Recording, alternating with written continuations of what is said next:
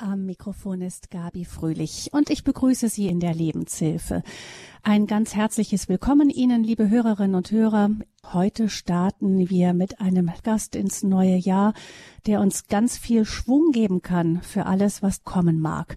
Das Jahr beginnt ja nun wirklich mit einer Krisenmeldung nach der anderen. Und da freue ich mich, dass ich Dörte Mark hier bei uns begrüßen darf, die uns aufgrund ihrer eigenen Lebenserfahrung ganz viel zum Thema Krisenbewältigung sagen kann. Dörte Mark war als junge Frau Zirkusartistin auf der Straße und auf der Bühne. Die Welt lag ihr zu Füßen, aber dann begann diese Welt zu verschwimmen. Beim Augenarzt bekam sie die Diagnose, dass sie bald völlig blind werden würde und dass die Medizin dagegen machtlos war. Für die junge Künstlerin brach ihr ganzes Lebenskonzept ein. Die Bühne, eine glückliche Beziehung, alles, wovon sie geträumt hatte, schien von der fortschreitenden Erblindung aufgefressen zu werden. Heute sieht Dörte Mark nicht viel mehr als etwas hell und dunkel. Sie ist verheiratet, Mutter von zwei Kindern und sie steht als Moderatorin auf der Bühne und vor der Kamera. Ich freue mich sehr, dass Frau Mark heute hier bei uns in der Lebenshilfe zu Gast ist. Herzlich willkommen, Frau Mark. Ja, schönen guten Morgen, Frau Fröhlich. Danke für die Einladung. Frau Mark, normalerweise sind Sie ja viel unterwegs als Moderatorin und Vortragsrednerin für Organisationen wie den ADAC, Manpower GmbH oder die Universität Hamburg. Eine Ihrer Spezialitäten, Frau Mark, ist ja Krisenbewältigung. Also Sie sprechen viel auch über Krise, über Ihre persönliche, aber auch grundsätzliche Erkenntnisse daraus. Ähm, was sagen Sie denn? Werden wir auch die aktuelle Krise bewältigen? Ja, auf jeden Fall. Also die Menschheit an sich hat schon ganz, ganz andere Krisen bewältigt. Also ich glaube, wenn wir jetzt denken würden, das schaffen wir nicht, dann wüssten wir nicht, wer wir sind. Hm. Ähm, Sie haben mit dem Thema Blindheit und Behinderung jetzt ja ähm, persönlich durch ihre eigene Blindheit viel zu tun, aber auch beruflich ähm, mit dem Thema immer wieder zu tun gehabt. Dann ähm, gibt es denn für Sie als Frau mit Behinderung, die auch für Menschen mit Behinderung spricht, ein Vorurteil, das Sie besonders gut kennen und das Sie vielleicht auch besonders viel nervt? Ich glaube, eins der größten Vorurteile ist diese Idee, dass Menschen ohne Behinderung wissen, wie es ist und wissen, dass man dann bestimmte Dinge nicht kann oder sehr viel weniger kann. Ähm, das ging mir ja auch so, bevor ich überhaupt mit dem Thema zu tun hatte. Ich war sozusagen groß geworden mit den Bildern von Aktion Sorgenkind und Schluckimpfung ist süß und Kinderlähmung bitter mit diesen Mitleidsbildern. Und diese Vorurteile haben sich für mich total gewandelt, als ich äh, nicht nur selbst in dieser Lage war, vor allen Dingen viele, viele andere Menschen mit ähm, Seheinschränkungen oder anderen Behinderungen kennengelernt habe. Dieses wenig Zutrauen oder überhaupt auch von außen zu meinen, man wüsste, wie es ist. Also das mhm. ist so ungefähr das, was ich sagen würde, was am meisten ja auch manchmal nervt. Also ja, doch stimmt, es nervt auch manchmal. ähm, Sie haben auf Ihrer Website als Slogan stehen, als blinde Moderatorin öffne ich meinen Zuhörern die Augen. Meinen Sie ein bisschen das damit auch? Ja, genau, das meine ich auf jeden Fall. Natürlich ist es erstmal auch ein, auch ein schönes Wortspiel, deshalb habe ich es gewählt, mhm. aber tatsächlich auch dieses, weil mir selber auch quasi durch ja, die eigene Geschichte, die Augen dafür geöffnet wurden, was das eigentlich bedeutet, mit einer Behinderung zu leben. Also es ist auf jeden Fall ganz anders, wie ich mir das vorher ausgemalt habe. Ich will nicht sagen, dass alles geht, aber es geht viel mehr, als ich mir vorher ähm, gedacht habe. Mhm. Wir haben eben am Anfang in wenigen Stichworten schon die ein entscheidenden Lebensstationen so überflogen. Wir wollen da jetzt natürlich noch genauer reinhören, auch um zu verstehen, wie bei Ihnen eben die Bewältigung dieser großen Krise, Erblindung als junge Frau, ähm, wie Sie die bewältigt haben und wie viele neue Erkenntnisse Sie daraus gewonnen haben. Sie sind ja groß geworden auf einem Bauernhof im hohen deutschen Norden. Was hat Sie denn in dieser Zeit geprägt? Ja, rückblickend, vielleicht auch ein bisschen romantisierend, war das wirklich eine, eine Bullabü-Kindheit mit sehr viel Freiheit. Ich war das dritte Kind. Meine beiden Brüder waren ein bisschen älter, als ich 14 und 16 waren, die als ich geboren wurde. Ich war wahrscheinlich auch nicht mehr geplant. Ich war sozusagen das, der Bonustrack und hatte deshalb eine ganze Menge an Freiheiten, was großartig war auf einem Bauernhof. Natürlich. Also ich habe ähm, in den Bäumen geklettert und im, to im, im Heu getobt und und ähm, habe mir sozusagen ähm, ja meine Freiheit auch genommen und ähm, habe gedacht, so geht es weiter. Ich kann mein Leben gestalten, so wie ähm, es meinen Talenten und meinen Fähigkeiten entspricht. Hm. Müsste äh, vielleicht dazu sagen, dass Sie auch ein Buch geschrieben haben über Ihre Lebensgeschichte mit dem Titel Wie man aus Trümmern ein Schloss baut, die Geschichte meines Erblindens und wie ich wieder Lebensfreude fand. Und da sind diese ganzen Stationen ähm, sehr viel genauer noch geschildert. Also Sie sagten erst einmal diese große Freiheit einfach des Lebens auf dem Bauern. Wahrscheinlich wurde dort einfach auch sehr viel gearbeitet drumherum und ähm, als Jüngstes sind Sie da so ein bisschen dazwischen mitgelaufen. genau so war es. Also als äh, sehr viel jüngeres Kind, also das Nesthäkchen sozusagen, aber gleichzeitig haben alle anderen wirklich viel gearbeitet und ähm, da habe ich zum Teil mal ein bisschen mithelfen müssen, aber bei weitem nicht so viel wie meine Brüder. War ja auch schon dann eine andere Zeit. Also meine Brüder sind Anfang der 50er geboren, ich Ende der 60er. Da hat sich ja auch in ja, Bezug auf wie Kinder auf einem Hof mithelfen, ein bisschen was geändert. Dann war ich ein Mädchen. Also mein großer Bruder sagt immer, wir wurden noch erzogen, Dörte wurde verzogen. Und ein mhm. bisschen was ist da dran. Nicht verzogen, aber ich musste viel weniger arbeiten, als meine Brüder das mussten und ähm, hatte eben tatsächlich sehr viel Freiheit. Mhm. Bin dann ja auch aufs Gymnasium gegangen, was für meine mhm. Brüder so auch nicht möglich war und ähm, habe dann studiert. Ja, das heißt, ähm, ich meine, Sie hätten ja auch als sogenanntes Landei da draußen auf dem Land bleiben können, aber aus dem jungen Mädchen auf dem Hof, das in den Bäumen kletterte, wurde dann eine ganz schön abenteuerlustige junge Dame. Wovon haben Sie denn als junges Mädchen dann geträumt? Also ich wollte ganz viel. Ich wollte also weg vom Land. Ich wollte die Welt sehen, die Welt erleben. Ich wollte mitten rein. Ähm, damals hatten wir so eine Abi-Zeitung und da habe ich bei Berufswunsch geschrieben, Poetin, Journalistin, Unternehmerin, Barbesitzerin, Weltreisende und ich will Zirkus machen. Und wenn da noch mehr Platz gewesen wäre, hätte ich noch viel mehr hingeschrieben. Also ich wollte, äh, wollte ganz viel. Also einfach mitten rein ins Leben, ja. Aber es ist erstaunlich, wie viel Sie davon dann umgesetzt haben, auch mit sehr viel Energie und Fleiß.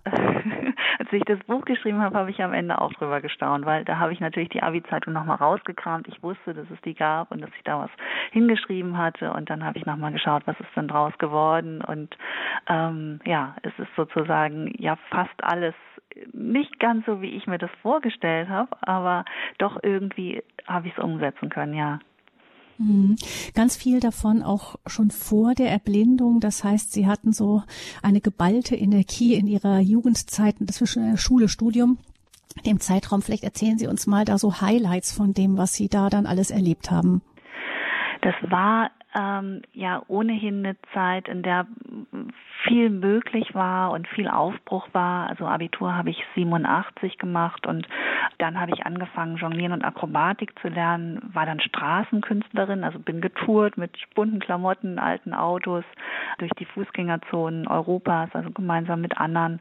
Das war total großartig und dann habe ich gedacht, davon will ich noch mehr und bin dann nach England gegangen auf eine Zirkustheaterschule. Das war die Zeit, als neuer Zirkus, also Zirkus ohne Tiere, Zirkus der Geschichten erzählt, als das noch so ein ganz neues Konzept war. Heute kennen wir das von Cirque du Soleil.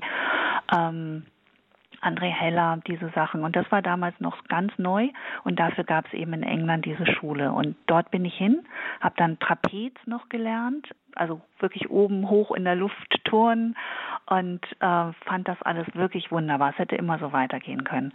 Dann bin ich zurück wieder nach Deutschland, habe mit drei anderen jungen Frauen eine Company gegründet, Kirschkern Company. Und wir haben Theater für Kinder gemacht und Comedy und waren Anfang 20 und damit auch sehr plötzlich eigentlich wirklich erfolgreich, sind getourt durch die Republik, haben Preise gewonnen für das, was wir selbst geschaffen haben. Das war mein Leben. Wir hatten Engagements in Hamburg im Hansa-Theater, das ist ein ähm, renommiertes Varieté, schon über 100 Jahre alt, gibt's immer noch ähm, Schmitz, Tivoli, Schmitz Theater, kennt man vielleicht auch über die Grenzen von Hamburg hinaus. Also dort waren wir dann mit unseren Comedy-Nummern engagiert. Das war einfach wirklich richtig wunderbar. Das war mein Leben. Hm. Das war dann auch die Zeit, in die dann irgendwann die Diagnose ihrer Erblindung fiel. Gab es denn dafür irgendwie Voranzeichen? Ja, im Nachhinein ist man ja immer weiß man ja immer mehr. Und äh, es gab eigentlich schon immer Anzeichen, dass ich nicht so sehe wie andere.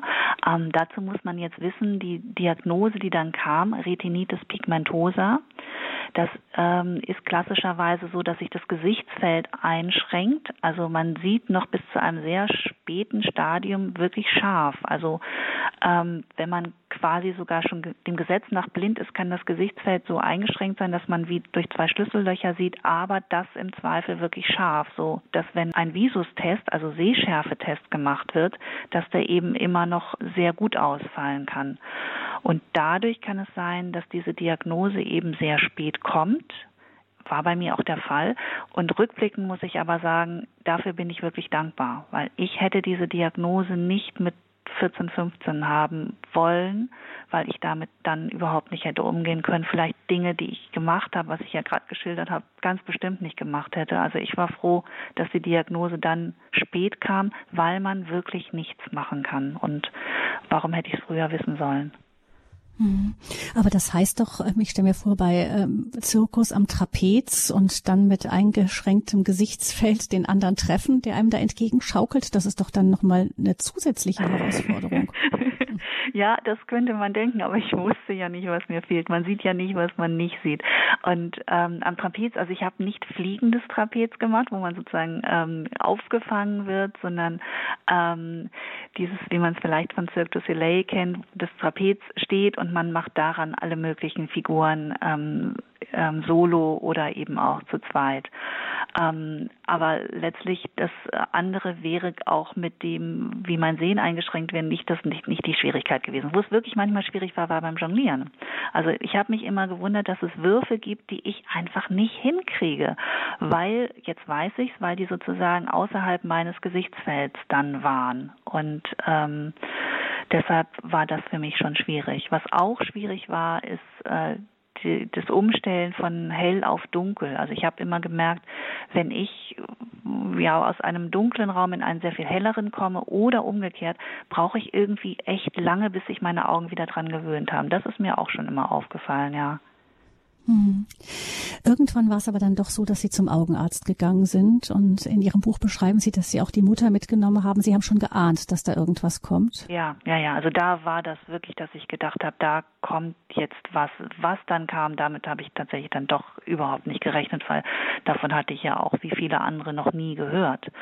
Ähm, also der Augenarzt hat dann nochmal so einen Test gemacht, den ältere Menschen häufig kennen, jüngere haben davon meistens noch nie gehört, der Perimetertest. Da schaut man in so eine, ja, in so eine Halbkugel sozusagen, eine dunkle große Halbkugel und fixiert zwei Punkte in der Mitte dieser Kugel. Und dann kommen von oben, unten, rechts, links, kommen Leuchtpunkte auf die Mitte zu. Und immer wenn man einen sieht, dann drückt man einen Knopf. Und damit testet eben der Augenarzt, wie ist das Gesichtsfeld. Normalerweise sollte das ja sozusagen 180 Grad sein, dass man in der Peripherie immer noch alles sehen kann und dann eben fixieren kann, wenn man das dann genau sehen möchte. Ja, ich habe dann also gerade ausgestarrt und ähm, ich habe auf diese Punkte gewartet und die kamen dann immer nicht. Und dann habe ich manchmal einen gesehen, oft sehr spät, wenn er schon fast in der Mitte war. Ähm, heute weiß ich natürlich warum und da wusste ich es noch nicht, wusste aber hier stimmt was nicht und habe mir wirklich Sorgen gemacht, natürlich. Und ähm, dann abschließend saß ich ähm, in dem Zimmer, wo eben mein Augenarzt diese ganzen Untersuchungsergebnisse vor sich auf dem Schreibtisch hatte, zusammen mit meiner Mutter. Und ich habe gedacht, er sagt mir jetzt, was wir machen müssen oder was ich machen muss. Dachte, ja, ja, wahrscheinlich Medikamente und habe noch gedacht, hoffentlich keine Operation. Und dann mein Augenarzt war so ein, so ein wirklich gutmütiger älterer Arzt, der meistens gelächelt hat und dann lächelte er nicht und er sagte auch nichts. Und ich dachte, komm nun sag, nun sag, was muss ich machen? Und ähm, dann irgendwann räusperte er sich und man merkt, es fiel ihm wirklich sichtlich schwer, mir das zu sagen. Ähm, und dann sagte er, naja, nützt ja jetzt auch nichts, um den heißen Brei rumzureden, es ist Retinitis pigmentosa.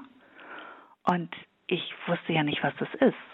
Also wie er es gesagt hat, wusste ich, äh, das ist jetzt nicht irgendwie nur ein Schnupfen, aber ich wusste trotzdem natürlich überhaupt nicht, was es ist. Und dann hat er mir erklärt, ja, das ist ähm, eine sehr seltene Erkrankung der Netzhaut. Und die kann man nicht behandeln, die kann man nicht aufhalten, da kann man also gar nichts machen. Und dann habe ich noch ein bisschen nachgefragt und äh, habe dann erfahren, nee, also man kann weltweit nichts machen. Also ich war ja schon sozusagen auf die ganze Welt ausgerichtet und habe gedacht, naja, komm, wenn man hier nichts machen kann, dann doch in den USA oder irgendwo kann man doch was machen. Er meinte, nein, man kann weltweit nichts machen. Ja, und dann wusste ich, wenn das fortschreitend ist und man es nicht aufhalten kann, heißt das ja, ich werde blind. Hm von dem, wie Sie sich äh, vorher beschrieben haben, auch als abenteuerlustig und willensstark. Ähm, haben Sie das akzeptiert, die Diagnose? Nein, überhaupt nicht. Also es passte ja auch überhaupt nicht in, in mein Weltbild. Also ich habe auch, obwohl er es ja erklärt hat, nicht fassen können, dass es so etwas gibt wie eine Diagnose, wo man gar nichts machen kann. Also wirklich gar nichts. Diese, diese Hammerdiagnose und dann gehst du raus aus der Praxis und hast gar nichts, also keinen, keinen weiteren Termin für irgendwas oder so, weil man wirklich gar nichts machen kann. Und das konnte ich einfach nicht begreifen.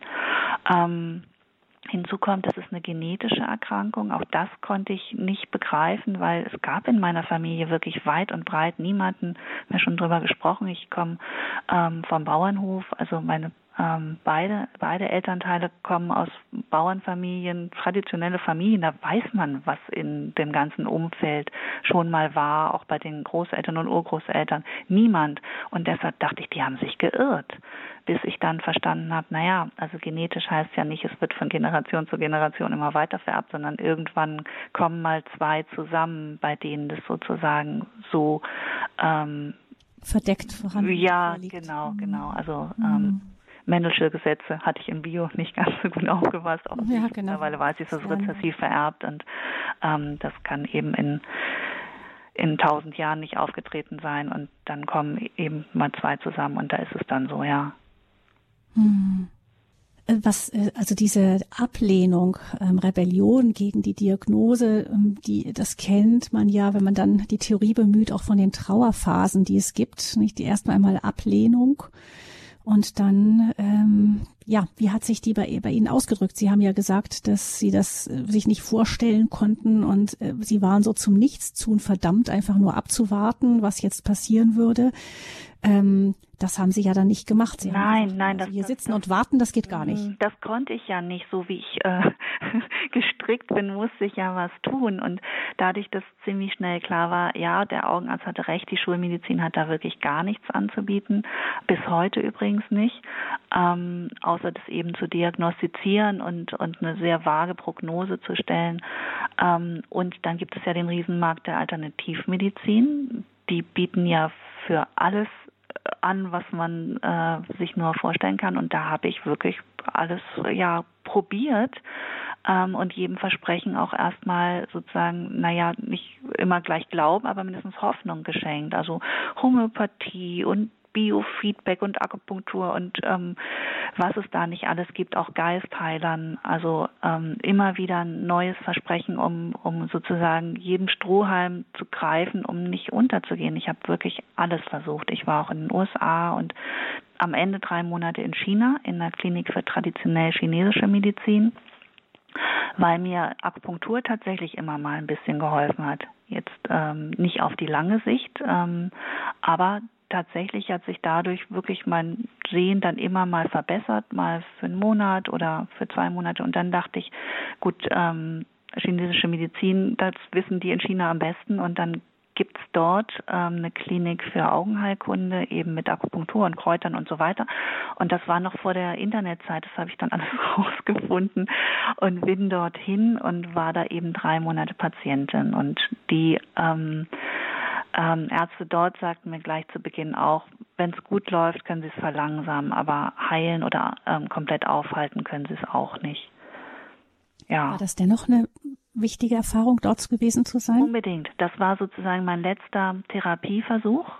Und es hatte so viele Aspekte. Also allein dieses drei Monate völlig raus sein, mit Abstand nochmal auf die ganze Situation zu blicken.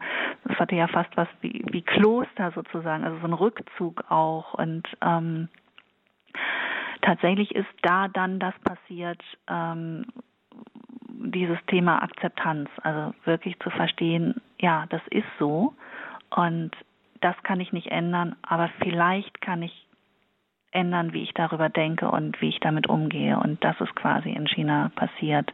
Auch, dass ich aufgehört habe, immer nur wie, wie, wie, äh, wie heißt das, wie das Kaninchen vor der Schlange immer nur zu denken, ich will nicht blind werden, ich will nicht blind werden, ich will nicht blind werden.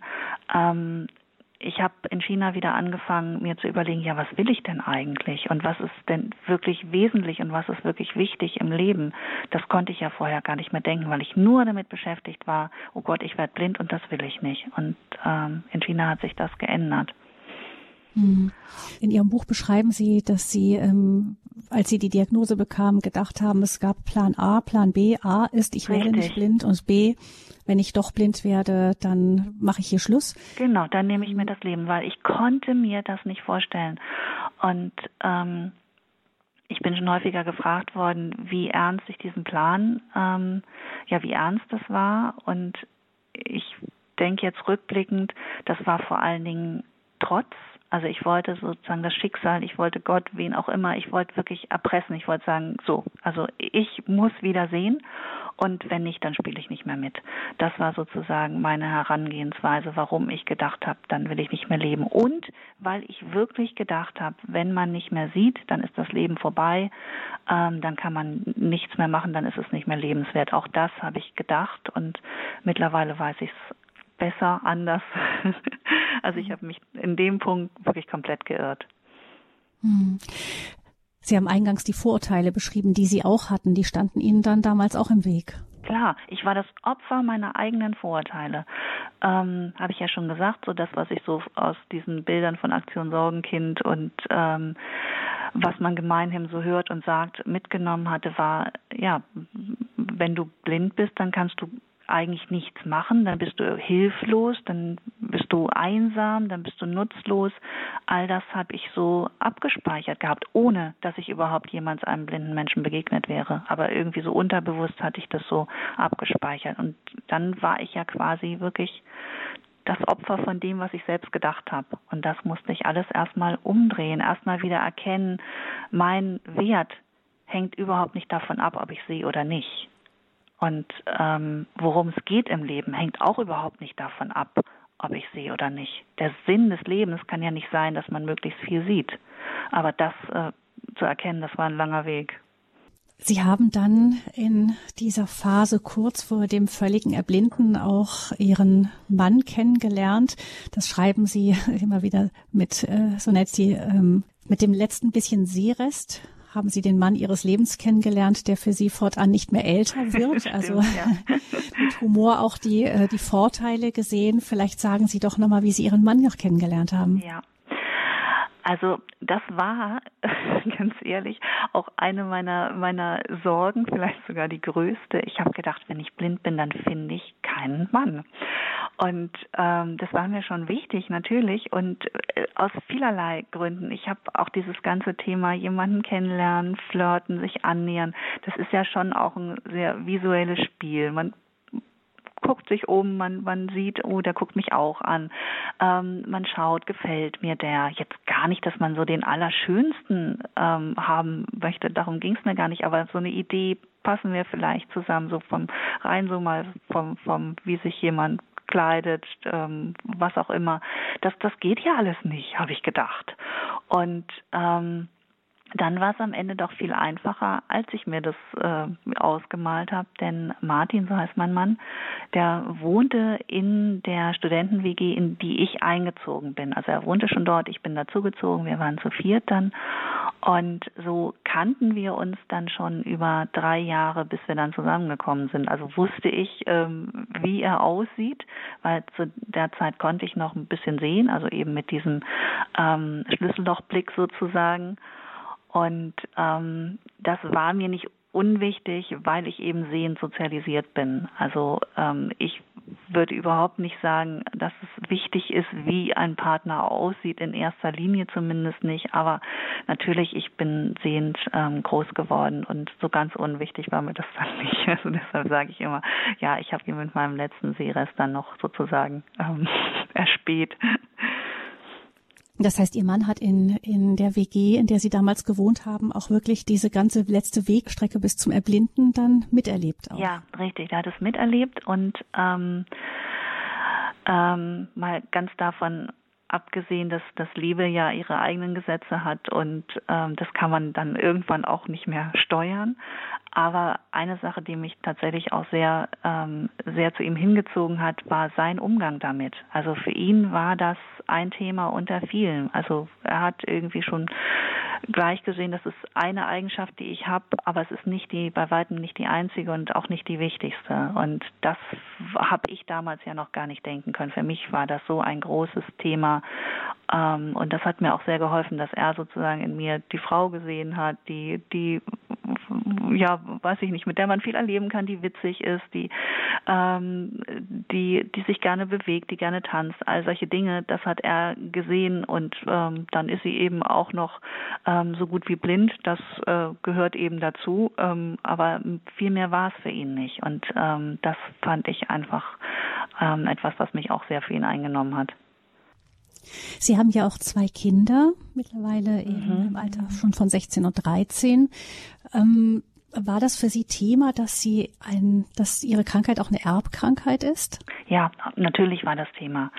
Und ähm, das war nachdem ich bei meinem ähm, Augenarzt in der Praxis war, war ich schon natürlich noch mal in Unikliniken, um das noch mal ähm, zweite Meinung und noch mal abgleichen zu lassen. Und in der Uniklinik in Hamburg nach den Untersuchungen kam der Professor rein und hat gesagt, ich habe eine gute Nachricht für Sie, Ihre Kinder werden es nicht bekommen. Und dann habe ich gedacht, da war ich ja mit meinem Mann noch gar nicht zusammen und da habe ich auch noch gar nicht an Kinder gedacht. Da war ich 25 und hatte überhaupt noch keine Kinder in Planung sozusagen. Und ähm, dann dachte ich, er hat die falsche Akte. Aber er hatte schon äh, die richtige Akte und es war quasi die einzig positive Nachricht, die er mir sagen konnte. Also bei dem Erbgang, ähm, der bei mir ist, also eben dieses Rezessive, ist es sozusagen das Risiko oder ähm, die Chance, je nachdem, wie man es betrachtet, geht gen Null, dass meine Kinder es bekommen. Und das hat er mir damals schon gesagt. Dann ähm, als das Thema dann wirklich aktuell wurde, haben wir uns nochmal beraten lassen, mein Mann und ich. Und die Aussage war, es ist sehr unwahrscheinlich, weil mein Mann müsste genau den gleichen, die gleiche ähm, Genveränderung haben, die ich habe. Und so ist es quasi das Risiko eigentlich nicht höher als bei jedem sehenden Paar, mit der Ausnahme, dass man sozusagen weiß, ich habe es, aber er müsste es eben ganz genauso haben. Und ähm, ja, so haben wir uns dann entschieden, wenn das Risiko so gering ist, und das haben wir auch noch gedacht, jetzt sind sie 13 und 16, also unsere Tochter ist 2004 zur Welt gekommen. Wir haben gedacht, naja, selbst wenn es so kommt, in 20, 25 Jahren, wenn es dann wirklich ein Thema sein sollte, ist die Medizin weiter. Da bin ich mir heute nicht mehr ganz so sicher. Aber das haben wir damals sozusagen noch so als, als ähm, auch noch als Überlegung gehabt. Und als letzte Überlegung, wenn alle Stricke reißen, ich lebe ja auch glücklich und erfüllt damit. Also ähm, das waren so unsere Überlegungen. Aber mit einem höheren Risiko hätte ich darüber anders gedacht. Also wir sind wirklich mit der Überlegung reingegangen, das Risiko ist minimal. Und natürlich hat man bei keiner Schwangerschaft Schwangerschaft die Garantie, was ich überhaupt über die ganze mhm. Zeit gelernt habe. Nein, es gibt nicht die Garantie auf ein Leben ohne Krankheit. Natürlich nicht. Aber ähm, wir denken das ja so oft, dass wir darauf irgendwie eine Form von Recht oder so hätten. Wie sind Sie denn, Frau Mark, dann wieder zurück in den Beruf gekommen?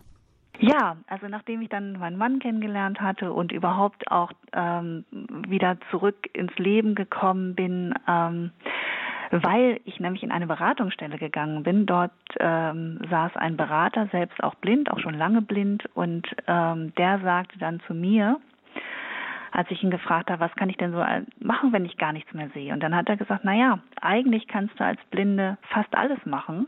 Wenn es scheitert, dann an der mangelnden Fantasie der Sehenden. Und dann habe ich gedacht, wie fast alles machen. Und naja, er muss es ja wissen, er ist blind und äh, ich sehe zwar auch fast nichts, aber ich denke ja wie eine Sehende noch. Und dann habe ich eben gelernt, fast alles zu machen. Also erstmal so im Haushalt kochen, putzen, anziehen, Kleidung zusammenstellen, all diese Dinge. Dann mit dem Blindenstock. Später habe ich noch einen blinden Führhund bekommen. all diese Sachen.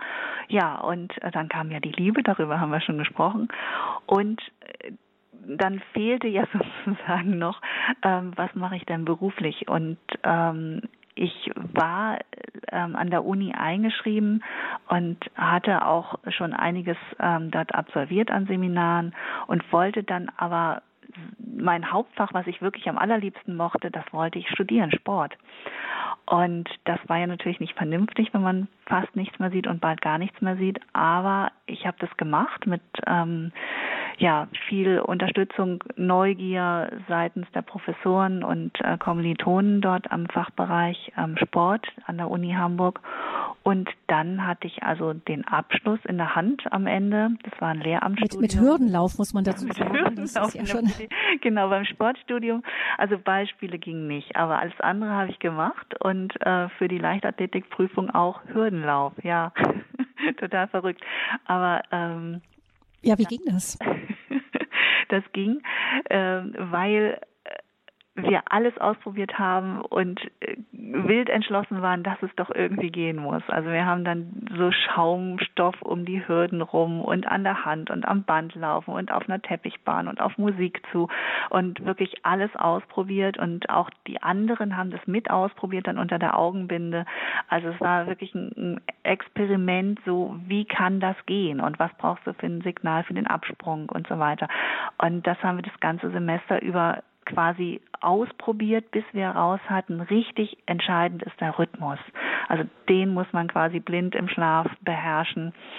Und ähm, dann kam die Prüfung und ich hatte diesen Rhythmus drin, na klar. Aber trotzdem war das dann nochmal spannend. Prüfung ist ja auch nochmal anders, als wenn da keine Prüfungskommission zuschaut. Ja, und dann äh, ging's los und dann ging's Lauf, Lauf, Lauf, Sprung. Lauf, Lauf, Lauf, Sprung. Und am Ende hatte ich dann keine Hürde gerissen. Und weil wir so, so lange geübt hatten, war natürlich die Technik auch ähm, perfekt. Das ging gar nicht anders. Das war ja ohnehin die Grundlage von allem. Und äh, diese Prüfungskommission hat dann gesagt, das ist eine Eins. Und äh, Das ist irgendwie, irgendwie ein bisschen sensationell, aber gleichzeitig. Das zeigt aber auch, Frau Mark, vielleicht dazu noch gleich die, ähm, dass Sie sagten eben, wenn man etwas nicht kann, dann scheitert es an der Fantasielosigkeit der Sehenden. In dem Fall hatten Sie offensichtlich ein richtig fantasievolles Team um sich herum. Ja, unbedingt. Also das, das war's. Also alleine hätte ich das ja gar nicht geschafft.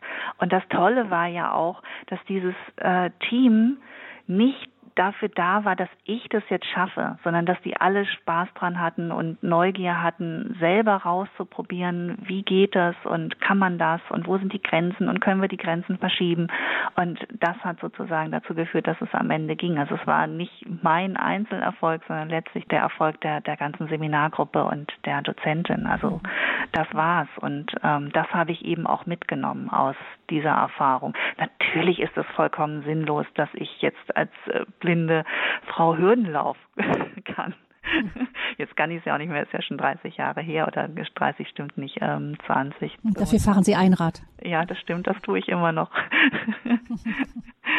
Aber ähm, diese, diese Erfahrung auch mit dem Hürdenlauf, die war einfach schon wichtig, so wie kann das gehen? Und das kann eben gehen, wenn andere da sind, die das auch mit, äh, mit dran glauben, mit unterstützen und mit so viel Willen und ähm, so viel, ja, dann doch auch Leidenschaft.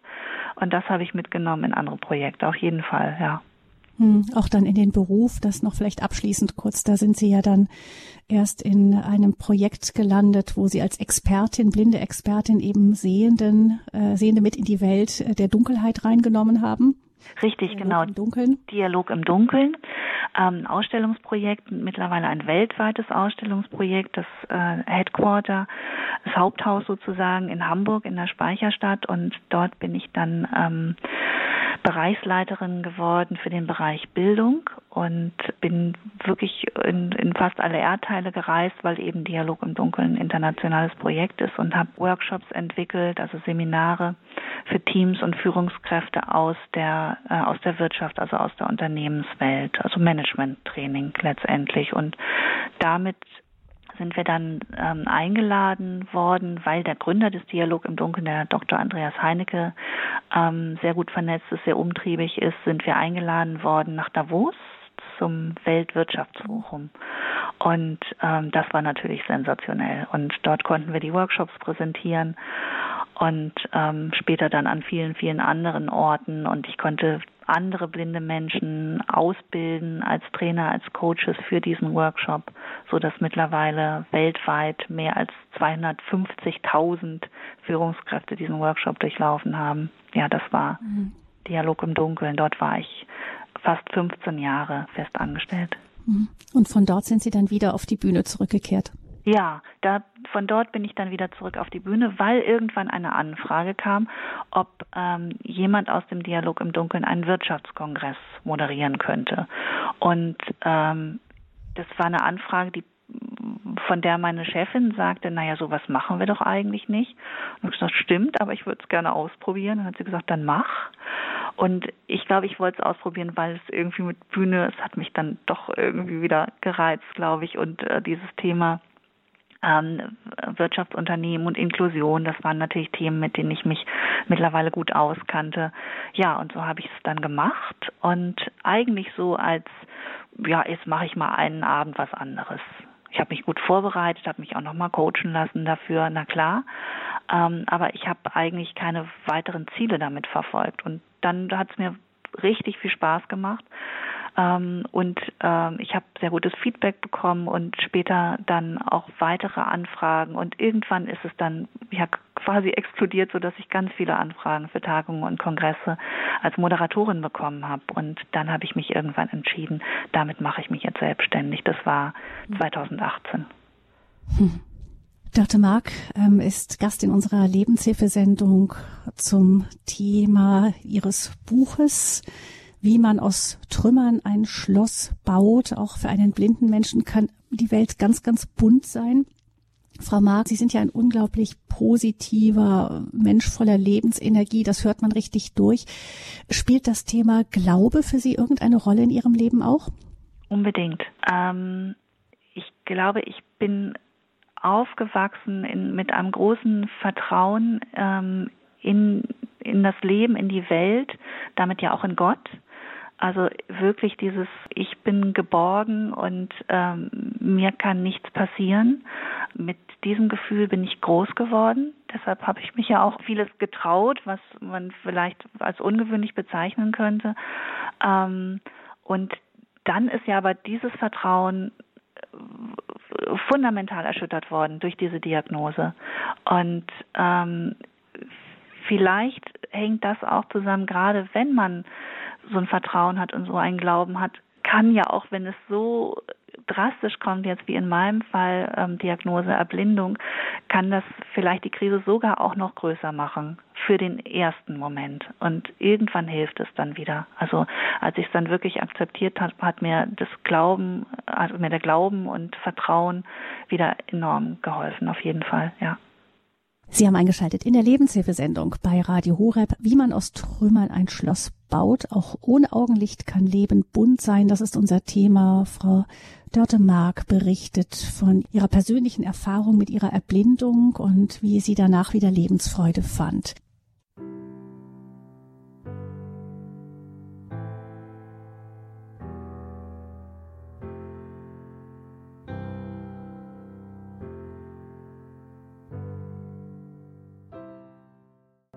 Sie war Zirkusartistin und nicht nur das Publikum, sondern auch die Welt schien ihr zu Füßen zu liegen. Dann bekam sie die Diagnose, dass sie blind werden würde nach und nach.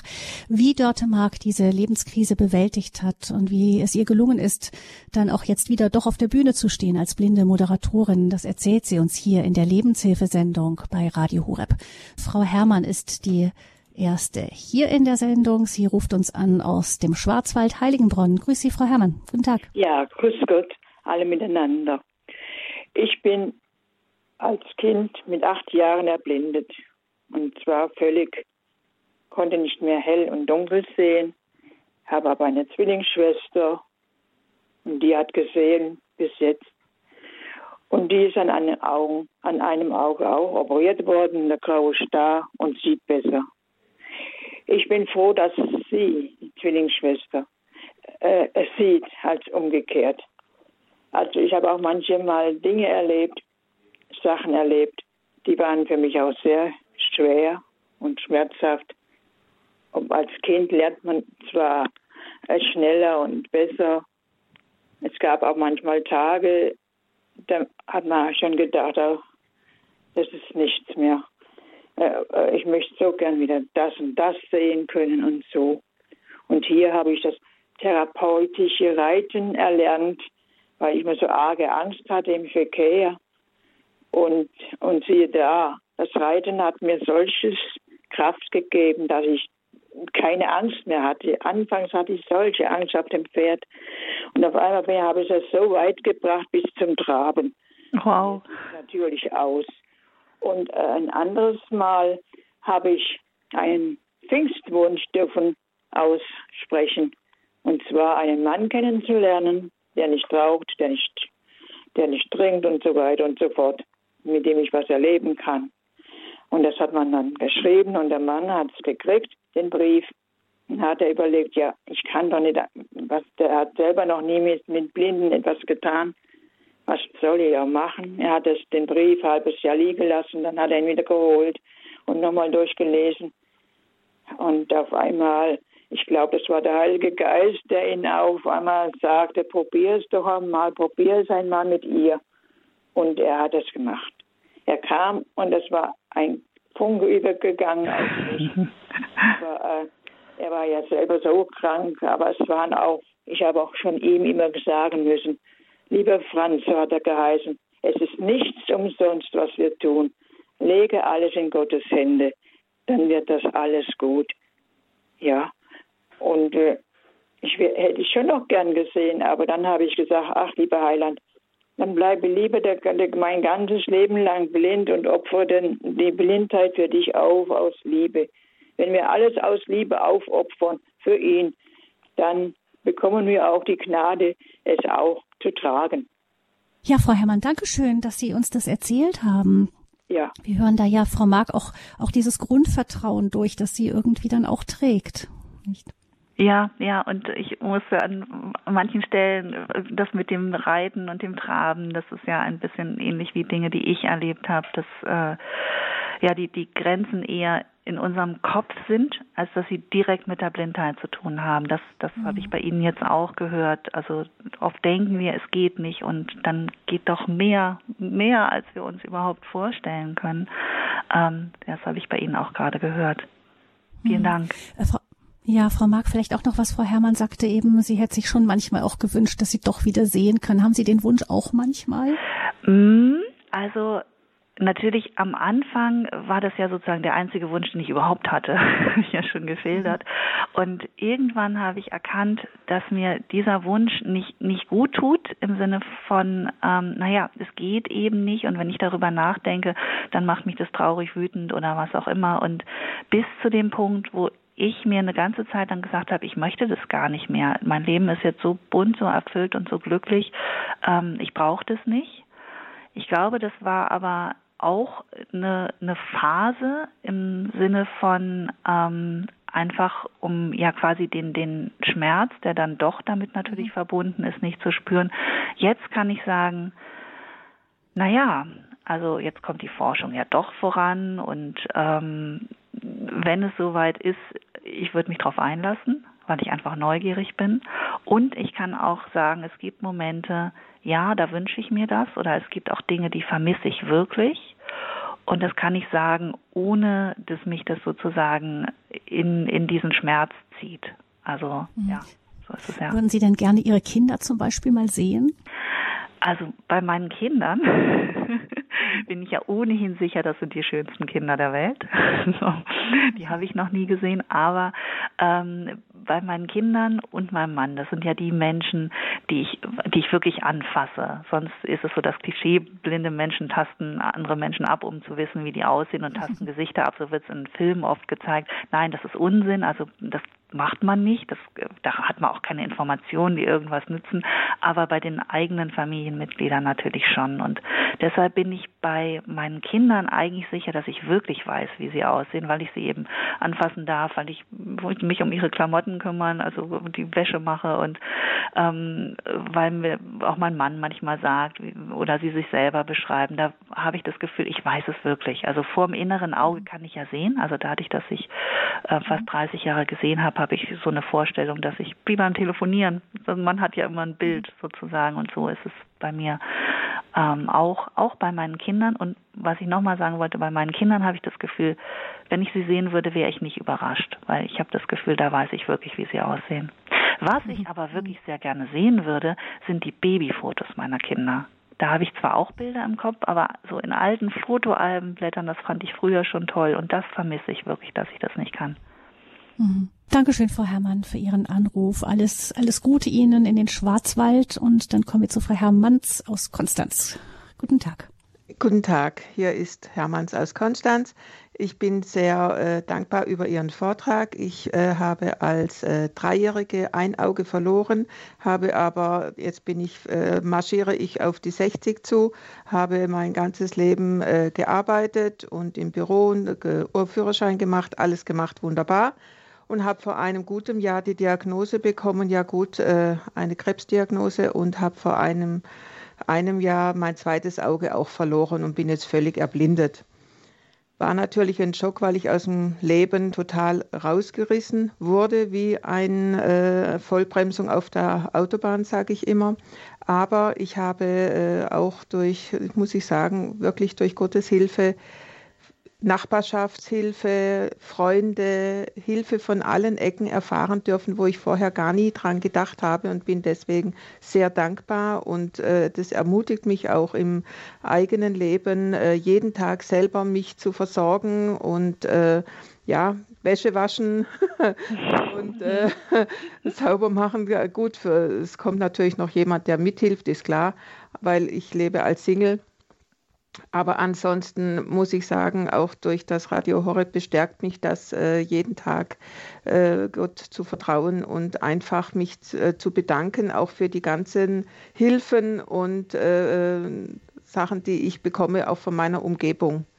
Ja, vielen Dank, Frau ja, das, das freut mich zu hören, ja, weil ich, ich weiß natürlich, also es ist nicht leicht. Ich sage jetzt immer, hm, blind sein ist gar nicht so schwer, aber blind werden ist enorm schwer. Das weiß ja. ich. Also immer, wenn ich das von jemandem höre, der diese Diagnose bekommt und das noch vor sich hat, weiß ich, diese, dieser Mensch hat echt noch einen Weg vor sich.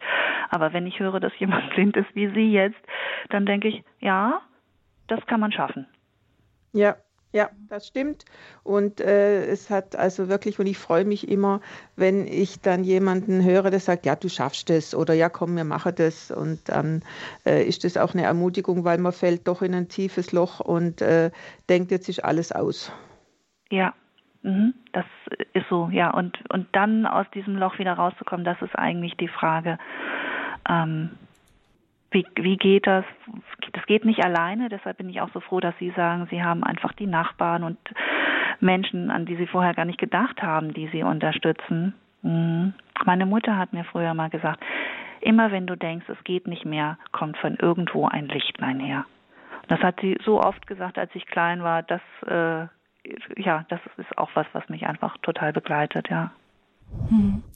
Was hat Ihnen bei, also sagen Sie mir, Frau Merck, vielleicht, wie, was hat Ihnen denn geholfen? Wie, wie, man fragt sich dann auch oft, wenn man jemanden als Sehender einem Menschen begegnet, der blind ist, was hilft da meist? Ich meine, es gibt dieses blöde Klischee, dass man jemand an der Straße gehen äh, sieht und mhm. der einfach hin und her geführt wird, ohne dass er überhaupt über die Straße gehen wollte, einfach weil er einen Blindenstock hat. Ja. Dieses Bild kennen wir vielleicht, ähm, aber wie verhält man sich denn gut und richtig? Ähm erstmal ganz kurz beobachten, braucht dieser Mensch wirklich gerade Hilfe? Also jeder Mensch, der alleine im Straßenverkehr mit einem Stock oder einem Blindenführhund unterwegs ist, weiß in der Regel, was er dort tut. Also das hat diese Person gelernt. Davon kann man erstmal ausgehen. Also das heißt nicht sofort, wenn man jemanden sieht, drauf losspringen und äh, das passiert manchmal. Also dass ich irgendwo lang gehe und dann jemand mich stoppt und und fragt, ob ich Hilfe brauche. Ich denke, warum? Ich, ich gehe jetzt hier lang und weiß, was ich tue.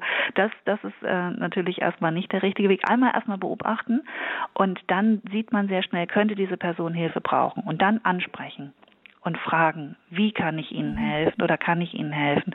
Und dann davon ausgehen, dass die Person, die blind ist, Experte ist und weiß, wie ihm oder ihr geholfen werden kann. Also dieses nämlich am Arm nehmen und über die Straße führen und die blinde Person will das gar nicht.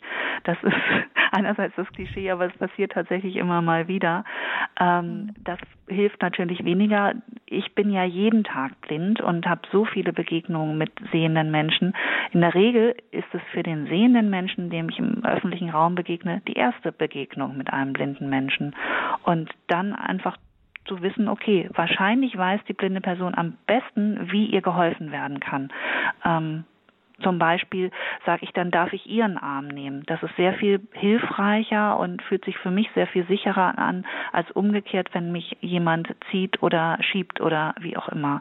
Ähm, ja, also das wäre so also mein. Der, der, genau, der, der blinde Mensch selber ist der Experte und ähm, es ist am besten, ihm wirklich sagen zu lassen, was er wirklich brauchen kann. Ja.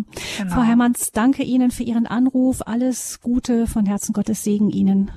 Und wir hören Frau Penners nun, die uns aus Hannover anruft. Grüß Sie Gott, Frau Penners.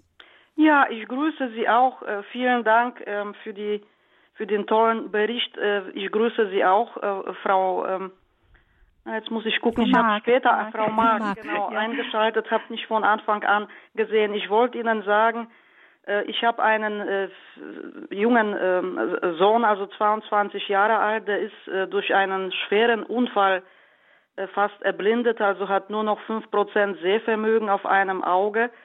Ähm, daran äh, war er nicht selbst äh, äh, unschuldig, denn äh, wie so junge Leute, er war auf einer Party, da gab es Alkohol, Drogen und durch das ganze Gemisch ist er irgendwie gestürzt vom zweiten Stock und irgendwie haben seine Ärzte, also die Ärzte ganz schön um sein Leben kämpfen müssen. Ja. Ich habe ihn begleitet durch Kliniken, das hat äh, gedauert, er hatte schwere Operationen hinter sich. Äh, aber der Glaube, auch äh, ich als Mutter muss sagen, bin, bin nicht dran zerbrochen, weil ich auch an Gott festgehalten habe und auch dort eine ganz tolle Pfarrerin äh, gefunden habe, auch in der einen Klinik, die mit mir gekämpft hat, mit Ärzten, denn auch mit Ärzten muss man manchmal kämpfen äh, damit es weitergeht. Mhm. Mein Sohn, für ihn war das aber ganz schwer. Also ich möchte bestätigen, gerade wenn man, wenn man als junger Erwachsener mit 18 Jahren erblindet, brach für meinen Sohn eine Welt zusammen. Er hat in der Klinik auch das Essen verweigert, also wäre fast gestorben. Ich musste kämpfen, dann, dass die Ärzte ihn künstlich eine Zeit lang äh, ernähren. Äh, das war ein Kampf. Da war ich in dieser Zeit konnte ich selber auch nicht arbeiten, aber ich war die ganze Zeit für meinen Sohn da. Und wichtig ist ähm, Be Begleitung. Also man schafft das selber nicht, gerade in so jungen äh, Jahren. Aber wenn man da rauskommt, also irgendwie haben wir beide auch Humor entwickelt. Ich habe ein ganz tolles Blindenzentrum in Hannover gefunden, wo mein Sohn da jetzt auch äh, Mobilitätstraining alles gemacht hat, dort äh, auch eine Ausbildung macht und versucht auch äh, sein Leben zu bewältigen, aber das geht alles sehr äh, langsam. Und auch ich habe die Diagnose bekommen, äh, das geht bei mir in Richtung grüner Star, also Glaukom. Nimm jetzt Augentropfen, aber mir hat auch der Augenarzt gesagt, man weiß nicht, wie sich das weiterentwickelt, das verläuft mhm. schleichend, aber ich muss sagen, jetzt durch die Erfahrung auch mit meinem Sohn lerne ich, äh, es gibt Schlimmeres, als, als wirklich blind zu werden. Und dieses Vertrauen in Gott hilft unheimlich und man findet wirklich immer äh, einen Weg, äh, manchmal auch wenn man es selber zuerst nicht, nicht sieht. Also diese Erfahrung mhm. wollte ich einfach teilen. Wichtig ist, in Liebe aneinander, sich gegenseitig zu stützen, zu helfen und einfach füreinander da zu sein und den Rest macht einfach Gott. Das ist meine Erfahrung. Mhm.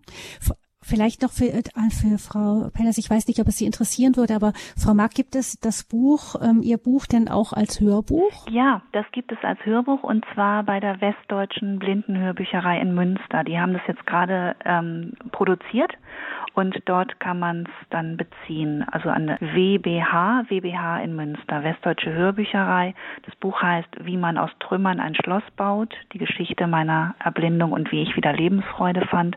Und es hat die Nummer in Münster 33626 muss man ja, aber vielleicht. Wenn Sie uns etwas Zeit geben, das trage ich dann noch nach. Gleich, da muss man uns ein bisschen Zeit geben, damit der Hörerservice ja, das dann auch vorliegen hat. So schnell auf, vielleicht, genau. warten, Hörerservice dann wart, noch Ja, warten Sie eine halbe Stunde nach der Sendung, dann sollte ja. alles da sein. Ja. Dann können Sie anrufen und nachfragen. Vielleicht ist, könnte das Ihren Sohn ja auch ermutigen, wenn er weiß, dass es jemand anderes gibt, der mit, als junger Mensch eben das gleiche Schicksal hatte und dann eben sich da durchgekämpft hat. Danke für Ihren Anruf, Frau Penners. Viel, viel Kraft Ihnen Dank, und Ihrem Sohn und dann hören wir als nächstes Frau Krück aus Braunschweig, wenn ich es richtig sehe. Ja, das ist richtig, genau. Grüß Sie. Ja, ja. ich grüße grüß Sie. Sie. Und ich möchte einfach auch sehr herzlich danken für, für diese Sendung. Es haut mich wieder vom Hocker. Also eine Sendung von vielen, die, äh, ja, die mir Menschen präsentieren, äh, die, die Künstler im Glauben sind. Ähm, also ich habe das Gefühl, man lernt fliegen. Ich habe mit dem Thema biologische Blindheit nichts zu tun. Nichts. Mir geht es um die innere Blindheit. Und ich habe das Gefühl, die Frau Mark, hallo Frau Mark, hallo, äh, die weiß, wie man innerlich sehen lernt. Oder die konnte das schon von Anfang an, keine Ahnung. Der Grund, warum ich jetzt überhaupt anrufe, warum ich den Schritt gemacht habe und mich gemeldet habe, ist, ich habe das Gefühl, dass ich auf dem Weg bin, äh, mich, mich selber umzubringen, ohne dass ich das will, weil ich irgendwie immer in immer einen engeren Raum komme, seelisch gesehen ähm, Corona ist nicht unbedingt äh, die, die mm, Umgebung oder diese, das ist nicht unbedingt eine Zeit, in der das Ganze leichter wird. Also ich habe das Gefühl, dass ich von, von Kindheit an, Kindesbeinen an, in einem äh, Kreis war, der damals noch sehr weit war. Katholische Kirche, Glaube, Christentum. Ähm, mein Vater muss eine tierische Angst gehabt haben, Panik gehabt haben, sich mit irgendwelchen anderen Menschen einzulassen. Und ich habe das Gefühl, dass ich diese diese Angst gespeichert habe. Und das hat inzwischen bei mir aber auch Folgen gezeitigt. Natürlich habe ich meinen Freundeskreis mit Christen, evangelisch, katholisch und so weiter bestückt, äh, habe dabei aber die Menschen, die auch intellektuell und sowas zu mir passen, fast völlig aus dem Blick verloren. Also ich bin einfach mit einem bestimmten roten Faden durch, die, durch mein Leben gegangen. Auf der einen Seite war das eine Potenzierung, ja, und auf der anderen Seite habe ich das Gefühl, äh, hat mich das fast entfremdet, allen anderen Richtungen. Die Schwierigkeit ist da, dazu, äh, dass, ich weiß nicht, ob das jetzt zu weit führt, ähm, dass ich über keinerlei tragende Bindung verfüge. Auch von Mutters Seite her nicht. Ich habe also mhm. schon als Kind äh, mit fünf habe ich gekämpft, dass ich, äh, ja, habe mich auf das Fahrrad meines Bruders geschwungen, meines großen Bruders, bin mehrere Kilometer gefahren mit fünf zu der Grundschule meines etwas älteren, anderthalb Jahre älteren Bruders, habe da an die Klassentür geklopft und gefragt, ob ich mich damit reinsetzen kann. Wow. Habe ich das zwei oder dreimal, ach ne, drei oder viermal gemacht, dann hat mein Vater mich abgefangen irgendwann und dann kam ich in den Kindergarten. Ich glaube, das hat mir das Leben gerettet, mhm. zumindest das seelische Leben. Ähm, also damals ging das noch mit, mit auf die Weise überleben. Und dann habe ich halt die Schulen durchlaufen und so weiter, aber diese seelische Problematik, ich habe bis 2010 nicht in voller Härte gewusst, was eigentlich mit mir los ist. Ich bin äh, 99 in der Schule zusammengebrochen mit Burnout äh, und habe gedacht, irgendwas Schlimmes ist mit dir los und du weißt nicht, was Sache ist. Du weißt es nicht. Geh in eine Klinik. Mach auf keinen Fall den Fehler, nach drei Wochen wieder zurück in die Schule zu gehen. Ich bin mhm. Lehrerin, ne? Mhm, ja. Äh, aber ich bin seit 2003 endgültig im Frühruhestand und Frühruhestand klingt so gemütlich. Das ist für mhm. mich eine Katastrophe gewesen, mhm. weil ich in nichts vorbereitet war und ich hatte auch keinen tragenden Boden, gar nichts. Ich musste lernen von Kindheit an mich oben an, also ich war immer mehr gehimmelt als geerdet. Mhm. Die Frage ist, äh, also ich suche einfach den, den Kontakt mit Dörte Mark äh, und ja, würde gern irgendwie mal sowas ähnliches für eine Coach-Sitzung oder sowas machen. Schwierigkeit dabei ist auch, ich kriege nicht, nicht eine Pension. Ich bin zwar Beamtin auf Lebenszeit, aber man hat mich auf das Minimum von dem, was Beamte kriegen, angehoben. Mhm. Und ich leiste mir noch ein Auto. Aber jedes Mal, wenn es ans Monatsende geht, äh, wird es schwierig. Mm, das, Frau, Frau Krieg, das klingt sehr umfassend, was Sie uns erzählen. Ja. Vielleicht ist das tatsächlich ja. eher ein, ein Thema für, für eine persönliche Sitzung eins zu eins Konstellation. Mhm. Ähm, also ich, ich weiß jetzt gar nicht. Gerne, genau, ich kann Ihnen gerne anbieten, dass wir miteinander sprechen. Ich bin Coach, aber ich arbeite nicht mit einzelnen Personen, sondern mit Gruppen. Ähm, das heißt, ähm, da würde ich Ihnen gern jemand anders empfehlen, aber wenn Sie jetzt sozusagen meine Geschichte interessant fanden, können wir natürlich gerne nochmal miteinander sprechen. Das biete ich Ihnen an, das, äh, das können wir gerne tun. Aber ich hätte auch eine Idee, an wen ich Ihnen sonst empfehlen könnte. Ja, und ich finde das ganz mhm. großartig, das muss ich nochmal sagen, dass Sie jetzt mhm. diesen Schritt gemacht haben, weil Sie haben ja gesagt, dass Sie sich ähm, das Gefühl haben, Sie haben sich immer eingeengt zurückgezogen und ähm, ja, allein, dass Sie jetzt anrufen, ist ja ein Schritt, dass Sie rausgehen und dass Sie auch erkannt haben, was Sie brauchen. Mhm. Frau Krück, dann wäre mein Vorschlag, dass Sie beim Hörerservice anrufen. Ähm, die Nummer sage ich jetzt durch, auch für diejenigen, die sich noch ähm, für die für das Buch oder die Hörbuchvariante interessieren. Ähm, die Nummer des Hörerservices von Radio Horeb ist 08328 921 110. Noch einmal 08328 921 110. Ähm, Sie müssten dann dort Ihre Kontaktdaten hinterlegen und dann ähm, müssen, könnten wir das, können wir das an Frau Mark weiterleiten. Ja, das ist der, wenn dann der übliche Weg. Also hinterlassen Sie da einfach Ihre Kontaktdaten, die werden mir geschickt und ich schicke es dann weiter. Vielen Dank für Ihren Anruf. Ähm, ja, Frau wir haben gesehen, es ist sehr lebendig gewesen. Es waren auch bis zum Schluss wären noch Anrufe gewesen, die jetzt gar nicht mehr alle reingepasst haben hier in die Sendung. Ähm, eines ist mir noch hängen geblieben für den Schluss vielleicht. Ich habe äh, gehört eben von Frau Krück auch, dass sie sagte eben, Sie haben offensichtlich ähm, von innen her gut sehen gelernt. Es gibt ja diesen berühmten Satz von Saint-Exupéry aus dem kleinen Prinzen, das Wesentliche ist für die Augen unsichtbar, man sieht nur mit dem Herzen gut. Ähm, würden Sie das so unterschreiben? Den Satz habe ich so oft gehört und schon in so vielen Facetten darüber nachgedacht. Ich mag den Satz tatsächlich sehr, das muss ich sagen, ja. Und es ist auf jeden Fall viel Wahres dran. Ich habe neulich mal eine Übersetzung gehört, ähm, die ging ein bisschen anders, noch drastischer eigentlich. Die ging, wenn du nicht mit dem Herzen siehst, dann siehst du gar nichts. Und ähm, ja, also da ist was dran, natürlich, auf jeden Fall, ja. Und wenn Sie sich jetzt vorstellen, ähm, Sie würden beim Film zurück ähm, in die Vergangenheit reisen und begegnen sich dann selbst nach der Diagnose beim Augenarzt, was würden Sie sich heute sagen, wenn Sie da so neben sich selber stünden? Ähm, ich würde mir vor allen Dingen sagen, dein Wert hängt überhaupt nicht davon ab, ob du sehen kannst oder nicht sehen kannst. Auch dein Glück hängt nicht davon ab, ob du sehen kannst oder nicht sehen kannst. Das Glück kannst du nicht über die Augen sozusagen äh, finden und an dich heranziehen. Natürlich ist es praktischer, wenn man sehen kann, das ist gar keine Frage. Aber ähm, Glück und Erfüllung und ähm, letztlich das ganze Leben hängt davon überhaupt nicht ab das hängt von ganz anderen Dingen ab und da spielt es keine Rolle, ob man sehen kann oder nicht sehen kann.